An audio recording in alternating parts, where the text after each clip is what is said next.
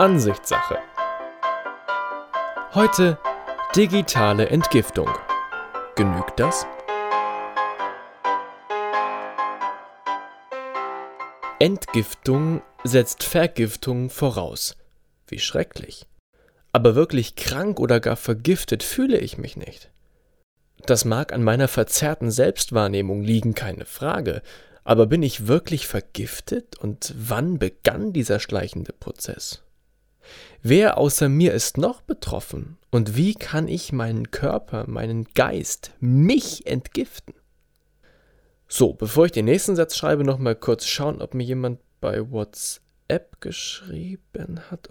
Okay, er besucht morgen seine Tante. Sie geht mit Freunden feiern und er schreibt am Montag eine Klausur in trigonometrischer Quadrat. Ach, keine Ahnung. Die eine Insta-Story von vorhin muss ich.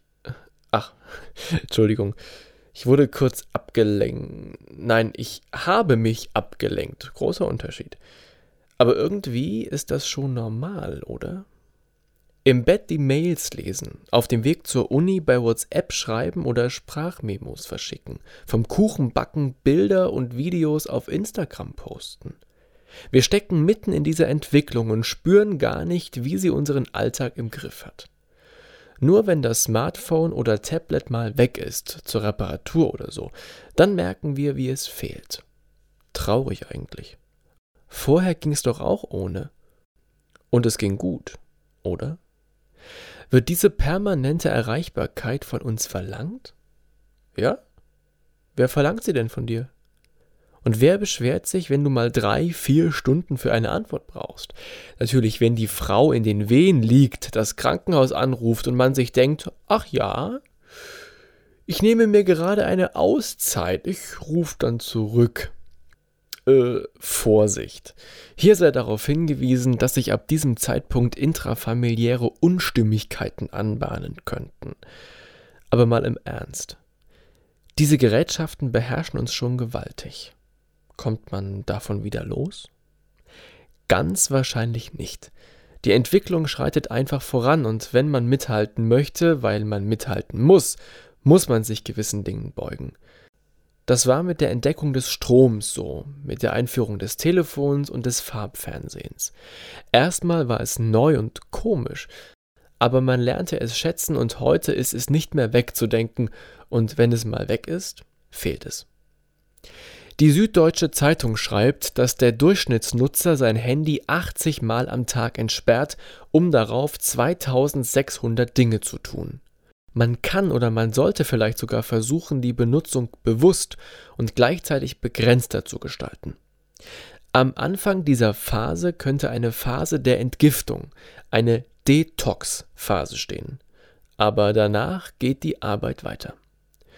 Früher und heute zum Glück auch noch gab und gibt es Trainingscamps für Sportarten, um besser zu werden und voneinander zu lernen. Heute gibt es zusätzlich Detox-Camps ein Symptom der Zeit. Man möchte lernen, öfter offline zu sein, nicht immer den Drang zu verspüren, man würde irgendetwas verpassen. Ist schon eine neue Mail da? Warte ich überhaupt auf eine? Nein. Trotzdem, es könnte ja was Wichtiges dabei sein. Also schnell mal nachschauen, dauert nur ein paar Sekunden. Und schon ist man aus den Gedanken, die man zuvor hatte, komplett raus. In Detox-Camps wird von kaltem Entzug gesprochen. Klingt nach schwerer Therapie. Ist vielleicht auch eine. Die Zeit stellt fest, dass Smartphone revolutionär sind. Daran besteht kein Zweifel. Aber sie schiebt kritisch nach, ob sie vielleicht zu revolutionär sind. Steve Jobs hatte es prophezeit. Smartphones werden alles ändern. Laut einer Studie der Techniker-Krankenkasse sagen fast 50 Prozent der 18- bis 29-Jährigen, dass ihr Internetkonsum zu hoch ist. Und die anderen 50 Prozent haben bestimmt einfach noch nicht drüber nachgedacht. Ich kenne wirklich niemanden, der das Internet nur nutzt, um nicht in die Bibliothek gehen zu müssen oder lange Reisen anzutreten, um an Informationen zu kommen. Man geht online in die digitalen Gemeinschaftsräume, soziale Netzwerke und tauscht sich aus. Von dort geht's gleich in den Zalando-Shop und von da zu eBay, um das zu ersteigern, was einem bei Zalando zu teuer war oder was es nicht gab. Anschließend geht man dann in die Online-Bank-Filiale und bezahlt die Rechnung und bestellt sich dann beim Online-Lieferdienst die Pizza zum Abendessen. Nun merkt man, dass die Füße schmerzen. Aber nicht, weil man den ganzen Tag auf Achse war und durch die Stadt gehechtet ist, sondern weil man aus Bequemlichkeit die Füße hochgelegt hat und der Laptop einem die Blutzufuhr abquetscht. Gleich mal googeln, was man dagegen machen. Nein, einfach mal aufstehen und schon beim Aufstehen auf das elektrische Kribbeln und Britzeln in den Beinen freuen. Aber das Kribbeln zeigt einem, dass man in der realen Welt ist. Es ist sozusagen ein analoges Kribbeln. Wo gibt's das noch? Der Trend und das Verlangen, sich vom Online-Sein zu entfernen, wird immer größer. In Schottland wird jetzt für Reisen mit schlechtem Handyempfang geworben. Die Schotten. Warum fällt es uns so schwer, sich frei zu machen von diesen Zwängen? Warum lebt man nicht im Hier und Jetzt? Warum muss man auf einer Wanderung mit einer Navigations-App den Weg verfolgen? Man kann auch einfach die Augen heben und die Schönheit der Natur bewundern. Man ist tatsächlich mittendrin und nicht nur dabei. Das muss einem bewusst werden. Leben ist nicht das, worauf wir auf Bildschirmen schauen. Leben ist das, was sich vor unseren Augen, im Wohnzimmer, im Garten, auf der Arbeit, im Supermarkt, im Autohaus, in der Bahn abspielt. Und wer will schon die Kopie auf Bildschirmen, wenn er das Original haben kann? In der echten Welt trifft man in stillen Momenten auf sich selbst. Eine teilweise schwierige Erfahrung. Zuvor betäubte man sich mit Facebook, YouTube, Netflix und Co. Aber dann hat man nur sich selbst. Die eigenen Gefühle, Gedanken, Bedenken, Ängste und Sorgen. Sie steigen in einem auf. Nun hat man die Möglichkeit, sie wieder wegzuschieben oder sie anzunehmen, sie zu ordnen und zu versuchen, an ihnen zu arbeiten. Kein leichter, aber ein reinigender Prozess. Er ist jedem empfohlen. Die Konfrontation mit sich selbst. Warum macht einem das manchmal solche großen Probleme? Warum beschäftigt man sich so wenig mit sich selbst und hört auf die innere Stimme? Wird man im Alltag getrieben, auch von Smartphone und Co? Aber was kann man tun, um die Nutzung zu reduzieren, um sich freier zu machen? Zuerst muss man sich klar werden, dass das Daddeln auf dem Handy oft nur Routine ist, sagt Leonhard Reinecke, Professor für Medienentwicklung und Medienpsychologie der Universität Mainz in der Süddeutschen Zeitung. Beispielsweise könne man Dienste auslagern, also nicht mehr vom Handy wecken lassen, sondern vom Wecker.